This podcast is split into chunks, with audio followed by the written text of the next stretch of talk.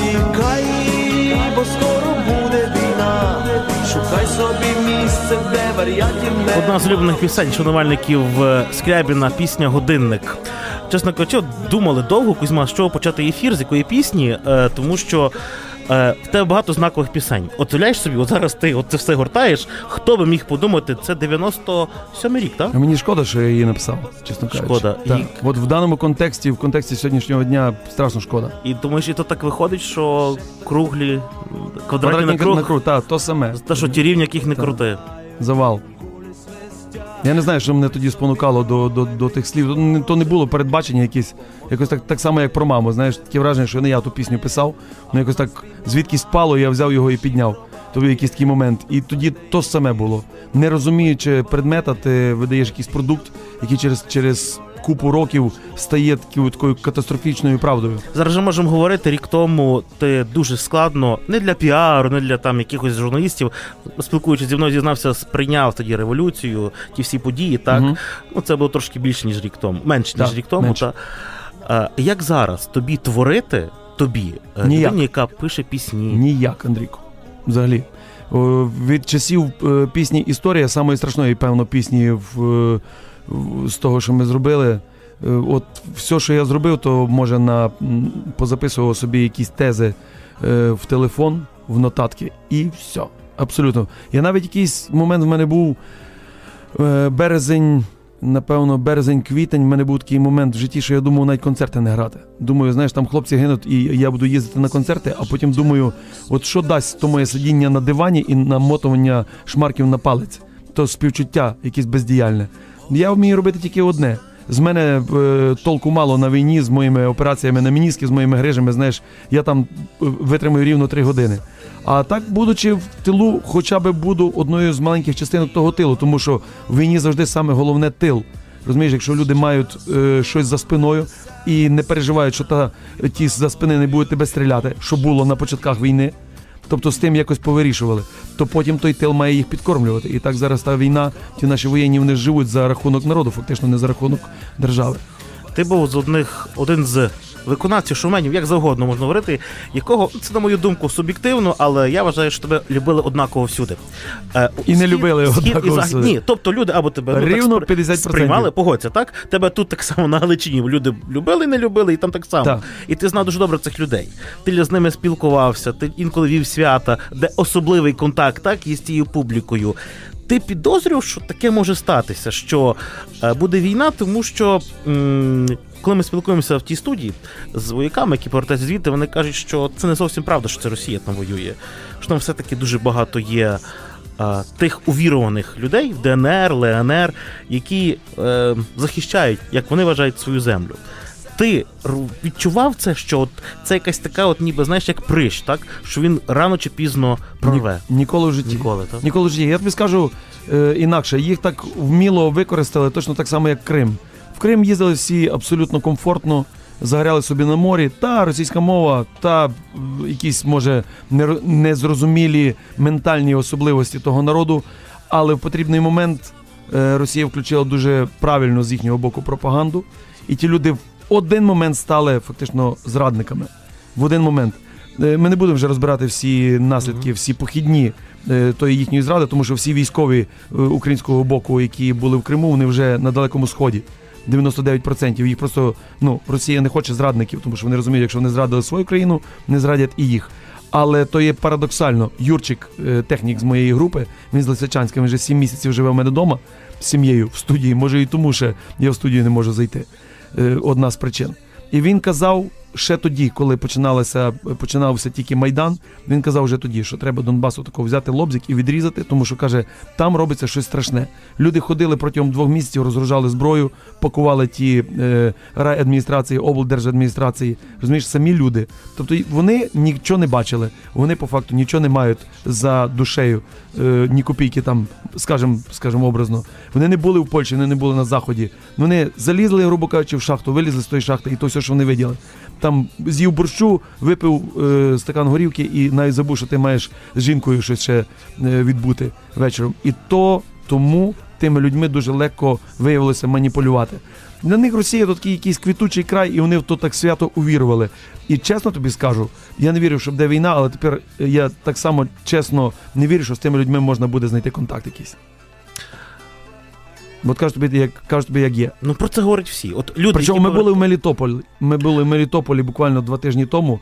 Мелітополь каже: нас кормить Росія. От ми працюємо на заводі. Розумієш, Запорізька область. Причому Запоріжжя, скажімо так, е, не видає абсолютно ніяких приводів мати до них підозру. Мгм. А Мелітополь абсолютно проросійський. Маріуполь ходить в жовто-синіх е, стрічках, але він ходить тільки для того, щоб їх не чіпали наші воєнні.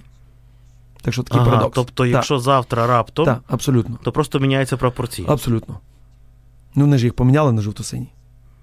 Так само поміняють і назад. так? Абсолютно. Тому є от е, така велика досить е, категорія людей з е, тих східних областей, яких вже можна до України не відносити.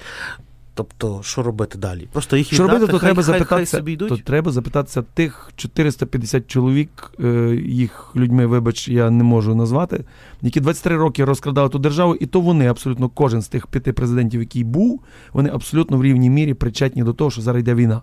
Тому що жоден з них не був Лехом Валенсою, як, е, наприклад. Розумієш, ніхто з них не виказав навіть мінімального патріотизму. Ні Ющенко, який тільки побудував дорогу до Батурина і зробив там е, той частокіл, як було за часів його історичної, е, історичної реальності, розумієш? Вони пакували свої кишені і просто е, рахували нас за дебілів. Так само, як вони зараз будують той паркан між усією Україною. Ти бачив той паркан? Ну, чесно кажучи, в нас того, як їхати на в зимній воді, там в людей сильніший паркан стоїть. Яценюк пробував його обценьками пере, перекусити, ну але хто то буде в війні перекусувати е, паркан обценьками. Його просто переїдуть і з нього не лишиться нічого. Там просто сіта. У мене в селі казали на такий паркан сіта. От. Руські кажуть на нього рабіця. Ото є, певно, скорше навіть рабіця, ніж сіта, тому що сіта то така дебела сіта, знаєш, би корови не втікли. Ну ти ж там бував до Донбасі, так? Був Бував. мільйон раз.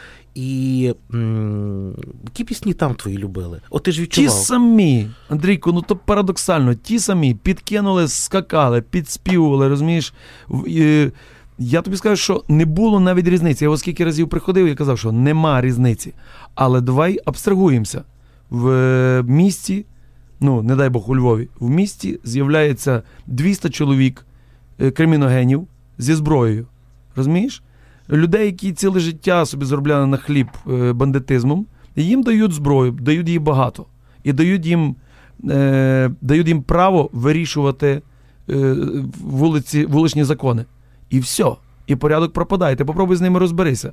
Їх 200, на другий день їх 300, тому що вони ж підкликають своїх. І 100% явка на тих виборах ДНР. Ну, я себе ставлю на їхнє місце. Приходять до тебе з автоматом в хату і кажуть, о, ви ж не на виборах. Розумієш? І все, вони там є позиція сили дуже сильна.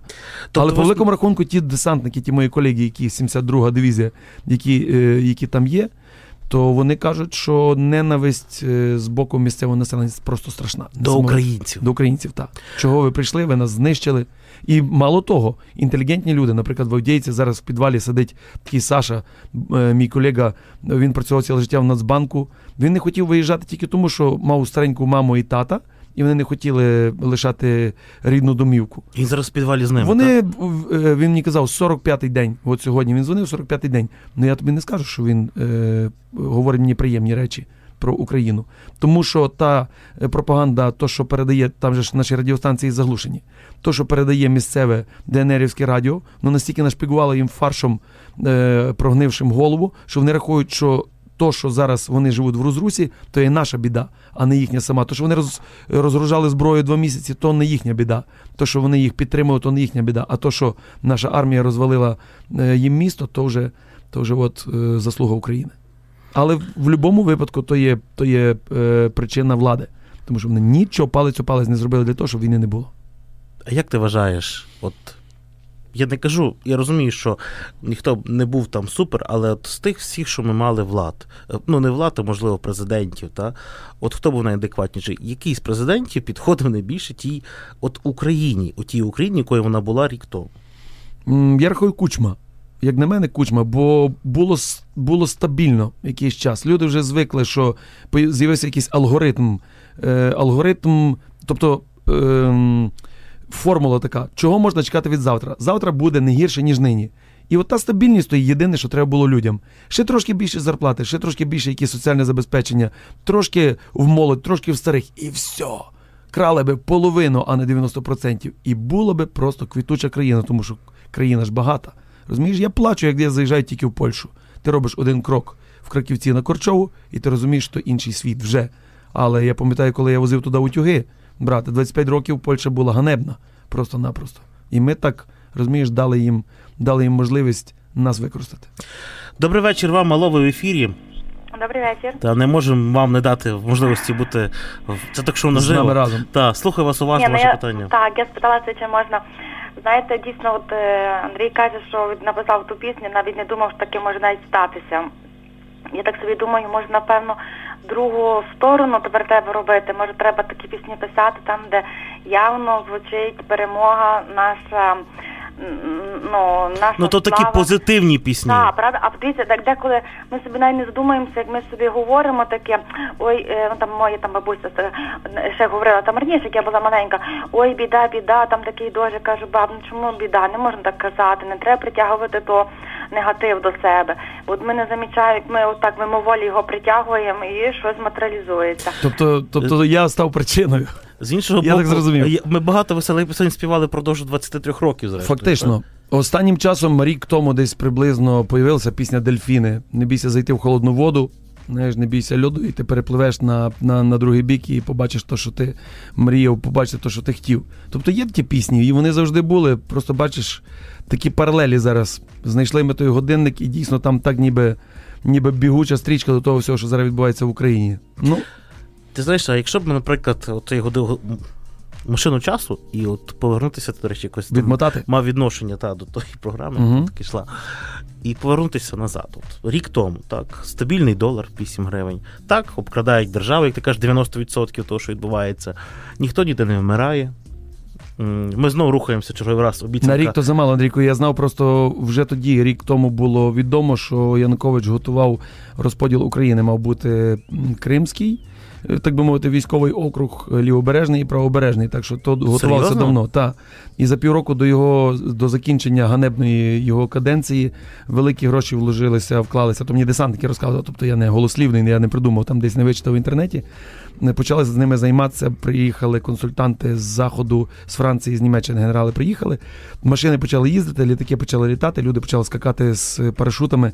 І невідомо для чого він то готував. Ну явно не для війни, а можливо для придушення чогось. То є моя здогадка, але е, таке діло мало місця. Кузьма у нас в ефірі, фронтмен групи Скрябін. Якось Як так я скучив вже. Як офіційно якось я так говорю, аж на цьому незвично. Е, ти знаєш, е, все-таки треба поговорити про історію. Питання, яке ляж стільки разів ми з тобою спілкувалися, я ніколи не став його. Е, Що, в принципі, для тебе Скрябін, група, як люди? От питаєш, в тебе був такий період, коли Скрябін змінився просто на 100%, та?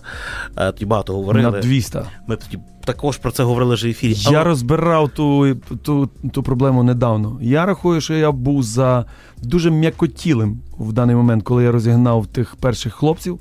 Тому що, якщо б я мав більше сили духу, я би той колектив зберіг. Все-таки Ростик був феноменальний композитор. Шура писав фантастичні мелодії. Ростик до того писав ще дуже е, потужні тексти. От, в нього то виходило рідко, він такий лінивий чувак був, але якщо би е, то все діло запустити таке русло правильне, то ті шести, ту коробку передач можна було е, реанімувати, відновити, і та машина би ще їхала. А яку, до речі, він мелодію написав? Ну так цікаво, просто ми ж так не знаємо. Най буде дощ. Най буде дощ. Та, Ми граємо на концертах, та. Я кажу, що Досі, його. Ну ви вже почали спілкуватися якось? Ні, ні. Я так думаю, що каньйон. А Шурою? То великий американський каньйон. З Шурою ми і не переставали. Мгм. То якось було більше зло з Ростиком, ми так дуже кроваво посварилися. Мені шкода, страшно, тому що е, і Ростик лишився з Юлією Лорд, і я так рахую, що десь і моя заслуга така в поганому плані, що і Юля далі не пішла, тому що в нього якась там травма була до шоу-бізнесу. А може лінивий, чорт його знає. Ну, одним словом, факт лишається фактом, що Юлі кращі пісні лишилися в 90-х. Вона нам надіслала нову пісню, до речі, тобі потім скину. По- Послухаєш зовсім новий продукт. От, Файна? Ну, ну, така патріотична, Ага. але така, ну, цікаво, цікаво зроблена. Ну, але м, я в неї намагався також говорити про. Не маю зла от, якось по відношенню до тебе, але все таки. І от потім, а тепер оці от музиканти, просто люди, які тоді з вами товаришували, Ростик, Шура, коли були, то що ви такі були, знаєш, як нас коріші, такі, ну, капець-капець. А от з цими людьми, якими ти зараз працюєш, з цими музикантами, ем, от тобі вдалося стати друзями, чи це просто ви є в- супер там колеги? Ні, то вже переросло в інакше. То вже такий, знаєш, я тато, хтось там швагер, хтось вуйко, хтось брат, хтось син. Тобто воно вже переросло в ранг сім'ї. Як то не тавтологічно звучить, але 12 років в одному автобусі, ти знаєш, хто як пахне. Спочатку то тебе страшно злить, потім ти до тих запахів привикаєш. Я так говорю алегорично. Я розумію. Так. Ти звикаєш до них, Як а потім хто ти розумієш, так, коли ти приїжджаєш додому, тобі, тобі бракує е, льохіної сорочки, яку він не прав 5 концертів підряд. Ну, розумієш? Тобі бракує його ацетону з-під пахи. Перепрошую за вечірні е, означення. І тому воно за 12 років воно обросло вже такими якимись узами, що думаю, що от то вже дуже тяжко перервати. Єдине, що мене, в мене є жаль трохи до них, тому що вони завжди привикли, що я приймаю рішення. І, наприклад, якщо ми е, беремо хлопаків з госпіталя десь просто на пиво, то е, ні в кого з них не було ніколи ініціативи. О, давай щось прийдемо їм зробимо там. Тільки Юрка, який в мене живе, який найближче зараз до мене останні там сім місяців, то в нього в нього з'явилася така, знаєш, ініціатива допомогти. Коли я кажу, так, хлопаки, той концерт віддаємо все, з того концерту даємо стільки, з того стільки, знаєш, то ніхто не говорить, навіть там, ну я все-таки психолог, я не бачу на їхніх обличчях ніякої, ніякого супротиву. Знаєш, не розумію, що має бути, але немає ініціативи, то зле. То- А що таке найдивніше, от коли ти кажеш, згадав про госпіталь, е, прохання від хлопців, які там є. Тому що в мене також багато історій, от таке найоригінальніше, що тебе попросили. Напевно, смій, сміячись плакати, сходити в душ. Отако. Чувак, у якого перебита спина, який е, сам не може сидіти на звичайному кріслі. Я його додому привіз, ми його посадили, і він з крісла падає. І тоді розумієш, що його треба помити. От коли ти помиєш свого сина, йому 23, мені 46. Отак, раз хоча б. Ти його помив? Ну, а що йому робити? Він, він падав, він сам не міг. І все, отак раз помиєш, і тобі абсолютно кардинально перекручується та правда зовсім на другий бік. І ти розумієш, що ми живемо в двох паралельних світах. Одні як собі ходили в клуби, як собі тратили на шмотки, так собі і живуть. І боюся збрехати, але, по-моєму, тих є більше, які не здають собі справу з того, що війна в Україні йде. А я якось, знаєш, от я не давав ніякої обітниці, от, от перестав от ходити. Я ніколи там не був, знаєш, якийсь там Мгм. британський е, такий дух в мені не був присутній. Перестав ходити, от просто не до розваг. Правда? І, і Мене як питають, як тебе справи, знаєш, а мені дивно. якось кого зараз можуть бути нормальні справи? Але скажи? ти знаєш, я водночас не звинувачую тих, хто, хто десь ходить і спочиває. Я їх не звинувачую, тому що ну а що? Ну ж, ну, у них життя триває, а їх з тих чи інакших причин не призвали. А в, них Та ну їх, їх слава біда Богу. ніби не доторкнула. Та, в них, в них, в них ніхто не загинув, очевидно. Та. Тобто, е, навіть психологи, ми дивувалися, солдати плюються. Уявляєш собі, вони там сидять в окопі зараз. Над ними кулі літають, ну зайшов в Фейсбук, ну якийсь там є зв'язок. Мгм. І тут, знаєш, там на морі така Так. фотографія. Я там в дискотеці, і френди, Так. і їх накриває, але вони водночас розуміють, що е, от якщо би я би був би там зараз на морі. Або вони, вони згадують, якщо би я би от тоді рік тому там на Криму, я там з одною не той воно був порядний до нащо я тоді я Не би погодився. В них настільки зараз оце все по-інакшому є. Важко відповісти. Добрий вечір вам, алло. Добрий вечір. Перепрошую, ви довго чекали. Ну просто тут, знаєте, такі якісь откровення. Що... Прорвало нас, вибачте. Е, прошу представитися, ваше питання. Так. Перш за все, Андрій, хочу привітати вас з ювілеєм, ваш гурт. Дякую дуже. Е, питання наступним чином буде звучати. Ви вже зачепили таку серйозну тему щодо ситуації в державі. І напевно багато слухачам було цікаво, були часи, коли ви е, виступали на підтримку, е, як так вас Ну, Януковича, так. сказати, кандидатів, так, кандидатів по той бік. Ой, Галичина не зовсім вас підтримувала. То як, як вам зараз на душі, на совісті і, і як тоді що вас заставило так, так підтримувати їх? Розкажу, як було діло. Працював я на телеканалі Інтер. Канал був провладний, е, мали ми програму Шанс. Е, Викликав нас Влад Даряшин, е, він був не власник, він був адміністратор ніби того каналу, і сказав, що хлопці, значить, є у нас партійне завдання, щоб вся екіпа, яка працювала над шансом, поїхала на вибори. Хто не поїде, програма закривається і так далі. Чотири роки будете ходити і займатися чим, чим хочете. Понятно, коли ти приїжджаєш в Київ і в тебе ти 6 чи 7 років знімаєш квартиру, у тебе нема ні копійки за душею, а тут появляється якийсь цей. Та, перемогла приказка, як негідний, що негідний, бо бідний, а бідний, бо негідний. От. Але, чесно кажучи, точно такі самі були пропозиції і за Ющенка, а я вже тоді розумів, що Ющенко і Янукович, то певно приблизно та сама біда. Тому що як той окрадав, так само окрадав і той, просто в Ющенка якось так його Аріол трохи йому, йому поміг. Е, і кворум довіри, який він е, так само промахав. І, чесно кажучи, я не шкодую за то, тому що я отримав страшний багаж знань, який би я ніколи в житті не купив за гроші. Ні за гроші, то то можна було купити тільки ненавистю рівну половину населення України, тому що так само, як Галичина, точно так само в Києві е, половина людей абсолютно відвернулася. І саме щось цікаве, вони ніколи не повернуться. Я то розумію в свої 46 років. І я тішуся з одної причини що я отримав такий багаж, і я ніколи в житті більшої дурниці не зроблю. От і все. А коли тобі вдалося от розбагатіти? Ну чи можливо не розбагатіти, а достойно почати жити? Та бо я кажу чесно, я не я можливо не класичний галичан. Я справді тішуся, що в тебе є будинок, про який ти розповідаєш, ти цього не приховуєш. Та що в тебе є гарні умови для проживання. Твої батьки достойно живуть тут у Львові. Та це є це є добре. А от коли? От коли це сталося, коли ти вже от перестав бути тим бідним артистом? То було пам'ятаю той момент, то було в 35 років, 9 років тому, коли е, я вже прожив в Києві, напевно, років 10, угу. і я помітив таку тенденцію. Люди знімають кліп і піднімають гонорар зразу. Знімають кліп, піднімають гонорар, розкручують пісню, піднімають гонорар. А вдарив, вдарила тоді криза. Я кажу, чуваки, ми.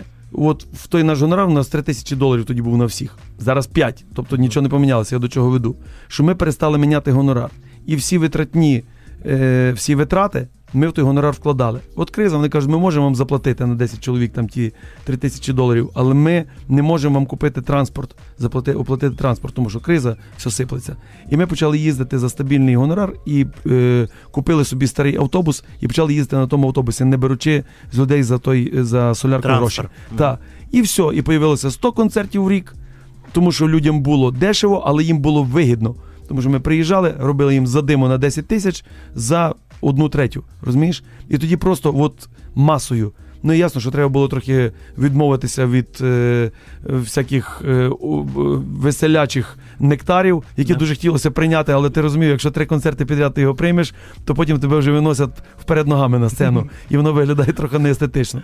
Так що то тільки тільки пахати і все. А твій рекорд за день скільки концертів? Три. Три концерти. Так. Мукачево, Львів, Київ.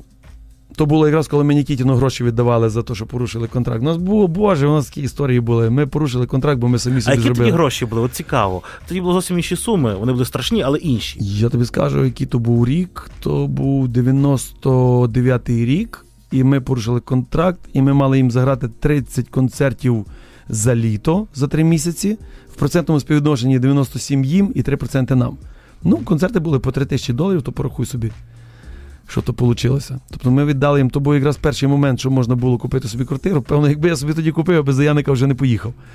От. А все-таки, коли твоя дитина вже має 4 роки і позує в твоїх колготках ще під столом, знаєш, на зйомній квартирі, де бомжі лежать. Ну я розумію, що не пояснення. Але тебе починає тіпати, теліпати, ти шукаєш причину тої біди, а причина в зеркалі. Просто треба в зеркало подивитися і себе побачити. А от коли ти от є дуже добрий спікер на сцені, е, в будь-якому містечку, от дивлячись на твої концерти, та ти зараз розхвалиш, я не поїду в Спартак. Ні, ні. Я хочу, от мені цікаво, е, коли воно прийшло, тому що е, ти дуже любиш тих людей. Я розумію, що це ситуативно там певна подія та, для тебе. Тебе буде потім ще один концерт, завтра ще один. Але от коли ти навчився оті от меседжі казати, я вас, ти ти просто кажеш, я вас люблю. І з одного боку думаєш, ти напевно кожному місці це говориш, з одного боку, з іншого от віриш. От як воно прийшло саме до тебе, чи ти якось до цього десь тренувався? Це цікаво завжди. Такий психологічний момент. Саме цікаве, що пов'язано з попереднім з, питанням попереднього слухача. Угу. Е, В той момент, коли почала відновлю, почав відновлюватися мій контакт з людьми, я зрозумів, що вони є живі люди. І вони десь може, зрозуміли той мій той, ту мою штангу, яку я зробив в житті. І в мене почало до них, знаєш, мене як губка, я почав просикатися тим відношенням людей до себе. Я зрозумів, що як ти до них, точно так само вони до тебе. І все. Я свій телефон говорю на концерті 067 400 05 15, без проблем. Дзвоніть, без проблем, ми собі поговоримо. На концертах говорю, Андрій. Розумієш, то є момент психологічний дуже. 90% дзвонить адекватних людей, мудрих, логічних. 10 там собі після пива можеш, ей, візьме, знаєш, щось таке дурне поговорити. Та ти дідя розкрутив? Та. Але, Дай його телефон. А де, де твій хамер, знаєш? 90% то є нормальні, логічні, абсолютно адекватні люди. До речі, ще одне питання, яке е, воно також постійно крутилося якось навколо нас. І от не повірите багато хто, але я не говорив про це з Кузьмою, зараз Філі спитаю. Що насправді з дідзем? Одні кажуть, що розсварилися, все розійшлися і так далі. Що ти на нього злий, і десь там якісь інтерв'ю, десь там франківську чи ти дав. Інші кажуть, ні, все окей, просто хлопці цивілізовано зайшли порозуміння, і по-діловому там гроші повернулися, які там були видні тобі, і розійшлись. Що от, от яка ситуація зараз із проектом Дідзьо? Бо про Дідзьо я знав, вибач, від тебе. Ні, ні, Ну. слава Богу, ситуація нормалізувалася. Був момент, коли мене давили мої амбіції, коли вони знайшли собі, е, так би мовити, в Києві таку підтримку в ролі шефа. Угу. От, і шеф, так би мовити, зайняв чолову позицію. Знаєш, я не шеф. Я можу підказати, підкрутити, але я не можу пропхати. Ми зробили спільно пару пісень, Ялту ту саму. Ми приносили її на телек. Ну всі плювалися, казали, Боже, ну та що то за відстой? Тепер стоять в черзі до дзідзя, щоб взяти новий А як ти переконував їх? Ну не грішми і підозрюю. Ні, ні, ну Ти то, то просто- було таке саме, як з, як Рос... з розколом Скрябіна. Тобто, знаєш, я якось там на них Ні, як, як ти переконував свого часу телеканали е, і радіо взяти дідзя? Я кажу, чуваки, ну ви не розумієте, що то є що то перспектива. Та то мода, розумієш? Ну та яка мода? Ну то що, чувак, розумієш, бородатий чувак, молодий, ну що то за що то за бред? І все. І е, тепер правда така, що програмні директори того ж самого М1 абсолютно некомпетентні люди. Тому що ті самі люди, які тоді плювалися, тепер стоять на колінах і кажуть, йой, дайте нам першим, дайте першим. А ти маєш вплив на ефірі М1 чи ні? Ні, Не маєш. абсолютно так. дуже Мої кліпи там не бачилося вже. Якось вплинути, тому що часом, коли натрапляєш на цей ефір, А ти то, просто не дивишся. а, ну ти розумієш, я не дивлюся, тобі кажу чесно, я телевізор не вмикаю три роки. Але я буваю в якихось закладах, так, де це, і я просто кажу: народ, сепаратисти сидять у Києві на якійсь там вулиці. Оце сепаратисти. І на заправці БРСМ на Рівенській окружній, тому що там такий хлопець і дівчина 23-25 років з такими жовто-синіми бантами, що аж розумієш, ноги за, зашпортують. То такий шансон волит. Я думаю, ну сказати чи ні. Підходжу, кажу, слухай, братику, сестричку, ну ви, ви кажу, ще гірше, ніж Путін своєю пропагандою. Ви себе тою іржою з середини з'їдаєте. Ой, знаєте, ми так привикли, тут таке радіо. Кажу, маєте радіотрек нормально, своє рівенське, та включіть той трек. Не ж, ну, гріха за душою точно немає. Ні, привикли вони. До речі, е, про львів'ян я про цей ефір ще не говорив, але так між останні дані прийшли по рейтингу. Дякуємо, Львівська хвиля. Беззаперечний лідер, але водночас піднялися показники радіо Шансон у Львові і русского радіо. російськомовних станцій у Львові 7. Я так І- і їхав Руського колись радіо. так. Так що у нас також є е, галичани, які, ну, я це поки що намагаюся назвати, це є позиція їхня. Так? Добрий вечір вам, алло. Добрий вечір. Прошу ваше питання до Кузьми. Е, Це скоріше всього буде не питання, а трошки вернутися до тої теми, що ви вже обговорювали. Е, Андрій трошки розчарувався, що втратив деяку аудиторію після того, як він виступав за Януковича. Е, Повірте, Андрію, ви не втратили. Можливо, як хтось трошки в вас розчарувався, ваші пісні повернули ту довіру назад. Дякую, І сонечко. вас як любили, так все рівно і люблять. І є люди, які ну, вміють зрозуміти, вміють вибачати. І повірте, ваша аудиторія все рівно більша. Люди як кораблі, тоді та пісня з'явилася, вона реально тоді Ну, просто бо то боліло. це боліло. Дякую, сонечко, мені то важливо дуже чути. Е, ти знаєш, Са- Саме, саме, саме цінне в тому всьому, що я ніколи в житті не буду зловживати. Я тобі скажу, мені пропонували на оті от вибори. Чуваки, з якихось волинських партій, якісь з Волині були, розумієш? ну. Та, я не пам'ятаю навіть, як воно, якби ти список показав, я би там їх ну, знайшов. ну скільки? мільйон Доларів? доларів за місце в першій п'ятірці. Я кажу, чуваки, ви совість маєте ви, вам сказати, де ті бабки потрібні. Але повернемося до виборів в цілому. А якщо б 150 мільйонів баксів тільки на бікборди, радіо і телерекламу. Є питання. А ви, людочки, збирайте. з іншого боку, міг би погодитися і дати мільйон, так якийсь аферу зробити, а потім ну ти не думав про це. Ти ж також трошки є аферист душі десь, правда? Вже ні. Вже ні. Це... Вже ні. Раніше ні, би, напевно... Мені той спокій, боже, як той спокій коштує, Андрій. Вийти собі серед ночі на той виноградар, розумієш, з тими наркоматами, покурити собі просту сигарету. Вони до тебе підходять не за те, щоб гримнути молотком і забрати 10 гривень, знаєш, а просто по- по- потріщати. То є набагато цінніше, чесно. Андрій Кузьменко у нас тут у студії. Ти знаєш, е, ми хотіли зробити якийсь певний контраст, якийсь позитив також подарувати від нас тобі. Є анекдот кльовий. Та слухай, то від нас має бути, чекай, Ага. то не від тебе. І е, ми вирішили просто піти до львів'ян на вулицю. Спитати, що вони про мене думають. Ні, вони от яка пісня, от, для на їхню думку, є головною е, у виконанні скрябі. Ага. На думку львів'ян. А ну ну. А що з того всього вийшло, досліджує Володимир Мельник, йому слово.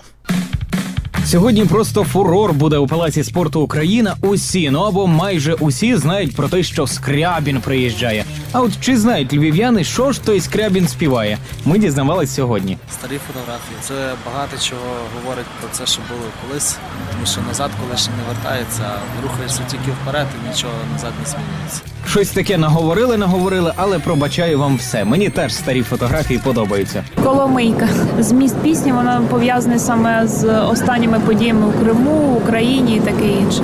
Остання пісня про, е, про місто, про райони. Левандівка, Сихів, о як це пісня? Пісня кажете, та про райони. То відразу знаєте, видно, що жіночки розбираються. Левандівка, Сихів, ото я розумію. До речі, якраз на 17-ту маршрутку сідали. Це та, що на Левандівку їде. А пісенька насправді про Львів. Та Львів, мій колега, про нього різне кажуть. Приїжджим із Востока, Криївку тут покажуть. То є Львів, моє місто. Чесно сказати, навіть щось так зараз в голову сильно не приходить. В голову кажете, не приходить. А якби Кузьма так сказав, щось мені зараз в голову нічого не приходить. Що б тоді слухали, га? Ганю Лорак, Кобзона, Губарєва, кого би слухали? Ні, та я не знаю. Не слухаємо. Ото, напевно, ті хлопаки Кобзона і слухають. Я собі, знаєте, уявляю, насіння соняшника, півасік і під Кобзона. Ех, романтика. А знаєте, не важливо взагалі, що ви слухаєте. Важливо, щоб не Кобзона. Так, трохи підійшли з гумором. От е, ми до того всього. Е, різні пісні слухають, бачиш, ну принаймні немає тих, хто ти не знає, це вже важливо. Ні, було двоє. Ну, це, то, так ми підлаштували, попросили, тут пішли, просто скажіть, не знаєте Кузьму і так далі. Ну що ж, е, час вже прощатися. Я би ще багато Блін, я говорив би тільки розігрівся, Ні, Андрійко. Я Все. не, маю, я не маю права, тому що тебе чекають справді тисячі людей, які придбали квитки. Я дуже тішуся, що Скрябін е, зібрав стільки людей, стільки квитків продано. Дякуємо гастролі.ua. Похвалимо Ростика Кулика, Похвалим Ростика. якого тепер Професор просто. друге чи третє про- дихання в нього пішло, вже не знаю в того бізнесі. Просто професор, так. Також Дякую, особливий хлопець. У нас у Львові дякуємо гастролі.ua. А, В 19.30, це буквально за півтора години. Шановні, а тут у Львові, в палаці спорту Україна, то тут на то на Мельника, та вулиця буде Кузьма Скрябін. Три години, пісень від нього. А, які пісні такі? Е, годинник буде? Буде. Буде. Та е, ліпше не говорити, що буде. Бо може ще половина Якісь- розвернеться і піде, знаєш, за ну, дуже старі. Ну, новинки будуть. Ти знаєш, ми, ми останнім часом е, трохи так е, статистику провели. Люди хочуть новших. Вже мало, мало тих людей ходять на концерти, що пам'ятають, пам'ятають старі. Причому виходять якісь абсолютно молоді люди, 18-19 років, знають ці тексти, але є троє на тисячний зал. Тобто люди хочуть все-таки, ота як я, я ніколи не хотів переспівувати старі пісні, бо то мене так ніби за ногу тягнуло назад.